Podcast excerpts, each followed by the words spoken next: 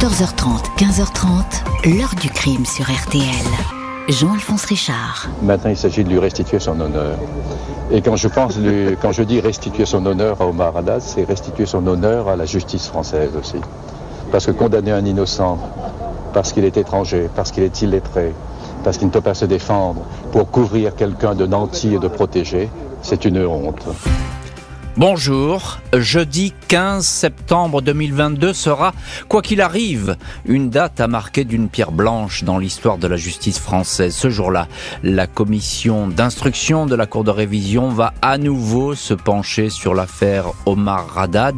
Le dossier sera-t-il enfin renvoyé devant la Cour de révision, porte ouverte à la tenue d'un nouveau procès que les amis et les avocats du jardinier marocain appellent depuis trois décennies de leur vœu.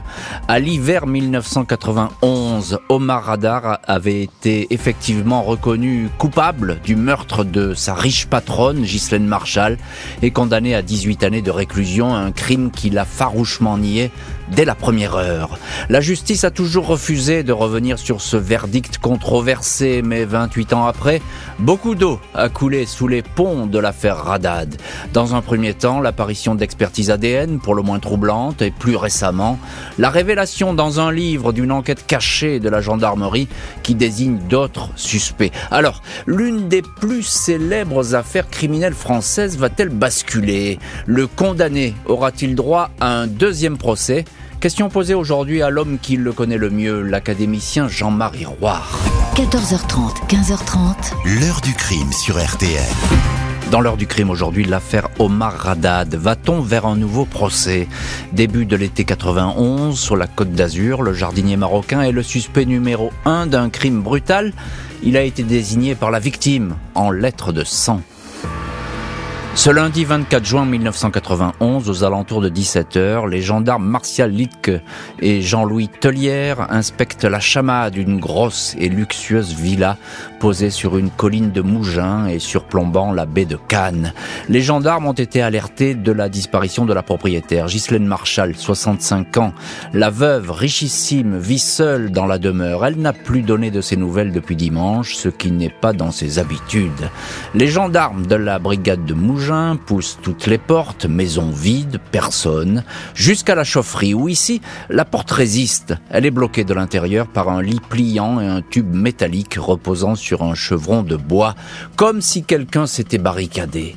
Quand la porte métallique finit par s'ouvrir, les deux gendarmes tombent sur le corps de Ghislaine Marshall. Elle gît sur le ventre, pas moins de dix plaies dites transperçantes, un coup profond porté à la gorge.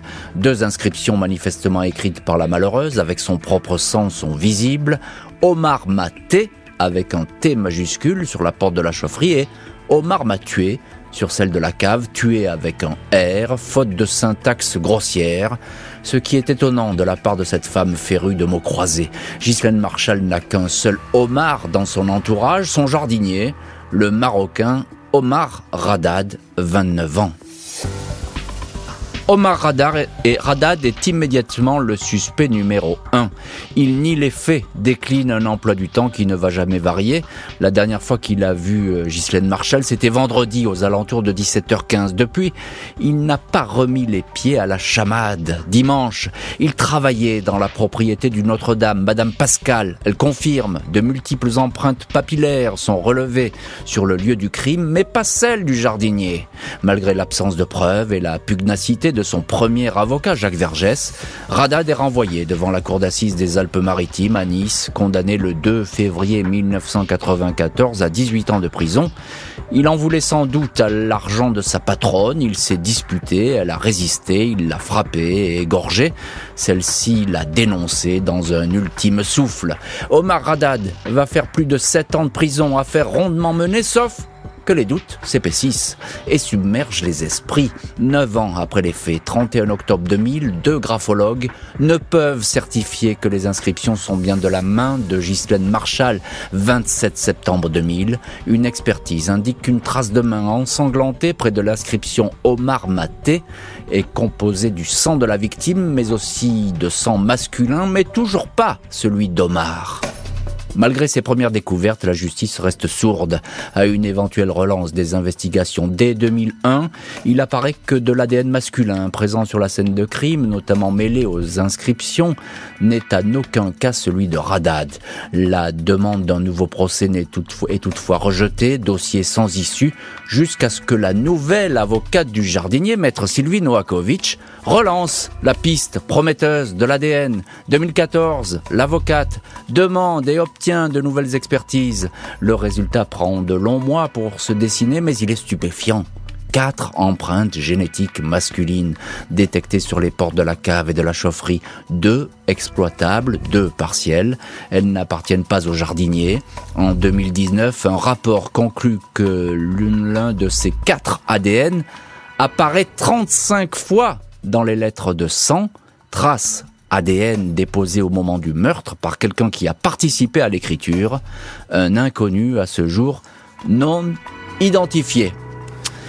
La génétique pèse donc de plus en plus lourd dans le dossier de la chamade, alors que l'avocate du condamné fait feu de tout bois pour obtenir un nouveau procès.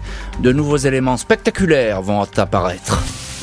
Septembre 2002, 11 ans après le crime, les gendarmes sont approchés par une habitante de la Colle-sur-Loup dans les Alpes-Maritimes. Elle a des révélations à faire sur le drame de la chamade. Elle connaissait bien Ghislaine Marshall. Pendant 11 ans, elle a gardé le silence, mais désormais, elle culpabilise, car dit-elle, un innocent a été envoyé en prison. Cette témoin raconte que la riche héritière avait des habitudes dans le restaurant pizzeria La Bolognaise, sur la promenade de la plage à Cagnes-sur-Mer. Elle y venait deux à trois fois par semaine, toujours le dimanche midi, parfois accompagnée d'Omar, qui la déposait en voiture. La témoin dit que Madame Marshall parlait du jardinier comme de son fils, le plus précieux employé de sa villa.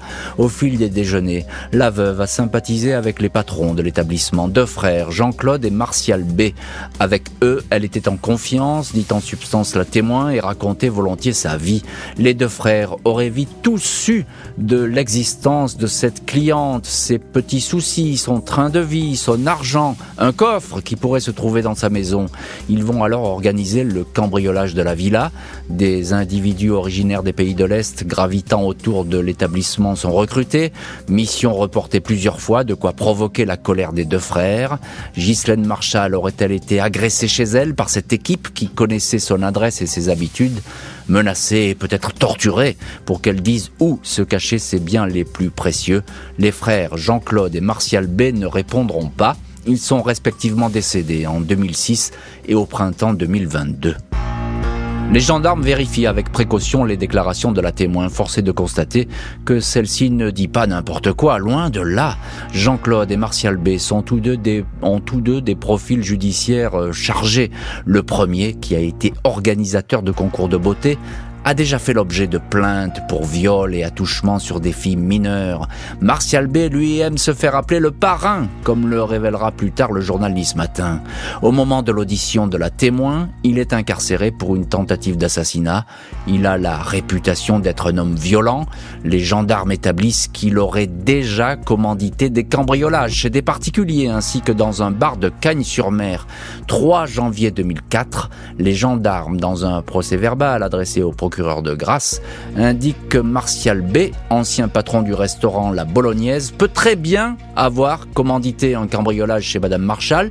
Dans une note de synthèse transmise à la justice, les gendarmes écrivent noir sur blanc que, je cite, si les éléments recueillis peuvent être corroborés avec l'environnement de l'affaire et les constatations de l'époque, ceci pourrait innocenter définitivement le nommé Omar Haddad. Ces investigations ne vont jamais prospérer.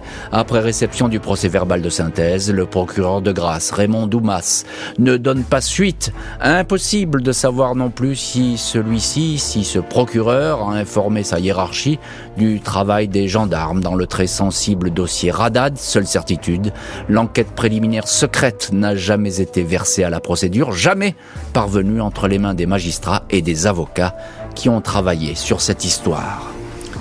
Autant de questions sans réponse, de doutes et de rapports d'experts, autant de pièces qui vont nourrir le dossier constitué pour la demande d'un nouveau procès.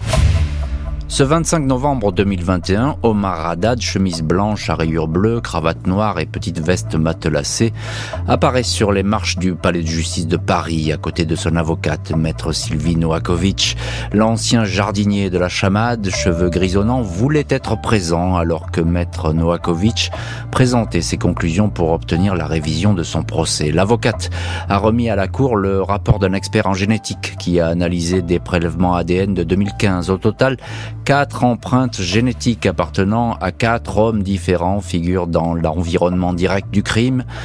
Ces empreintes figurent effectivement sur deux portes, celle de la chaufferie et de la cave, ainsi que sur un chevron utilisé pour bloquer l'accès. 35 traces appartiennent à un même individu. Un mois plus tard, jeudi 16 décembre 2021, la commission d'instruction de la Cour de révision ordonne un supplément d'informations. En clair, elle s'accorde un délai supplémentaire pour des vérifications. Première étape vers une éventuelle révision du procès. Omar Haddad est cette fois absent prévenu de la bonne nouvelle par son avocate, Maître Nokovic, qui confirme cette décision est un pas vers la révision.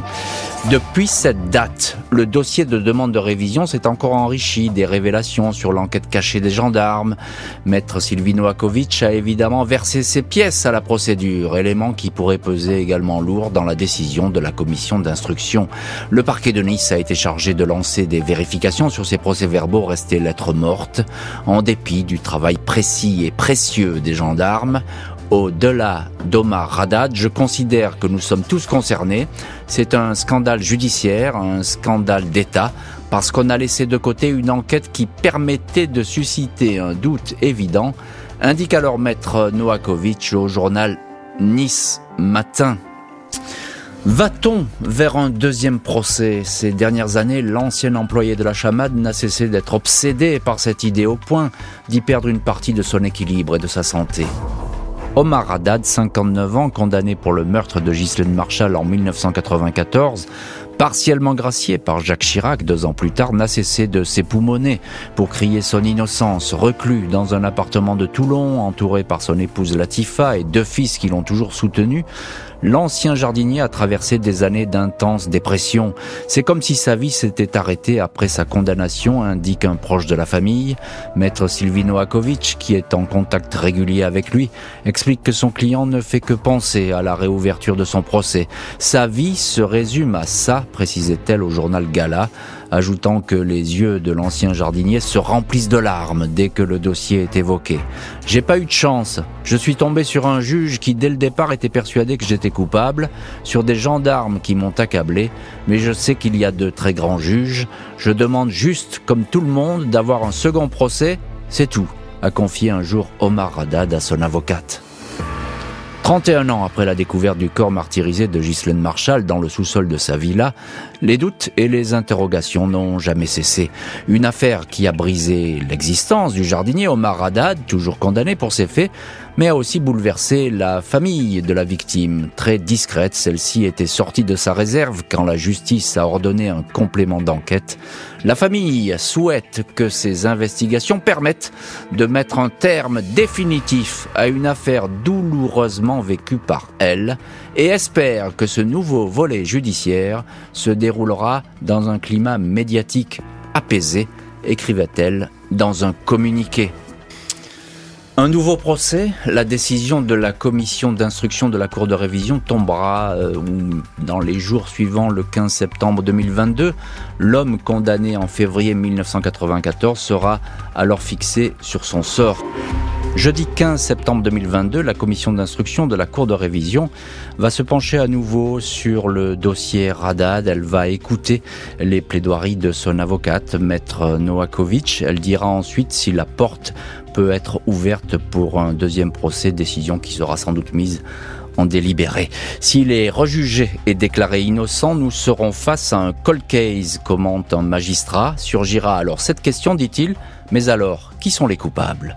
Dans les années suivant le crime, maître Jacques Vergès avait demandé des vérifications sur le rôle d'une femme de ménage de la chamade. Cet employé de maison se serait retrouvé avec une petite fortune au lendemain du crime.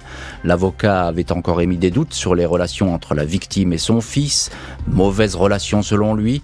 Dans les deux cas, ces hypothèses n'ont jamais été étayées. Les deux frères de Cagnes-sur-Mer au parcours judiciaire chargé et aujourd'hui décédés, ces deux hommes que connaissait la riche veuve étaient-ils impliqués dans le crime? Autant de questions sur lesquelles pourrait se pencher un juge si un jour prochain les investigations étaient relancées. Omar Radad attend d'être fixé. Il n'a jamais eu un rendez-vous aussi important avec son destin. L'heure du crime, présenté par Jean-Alphonse Richard sur RTL.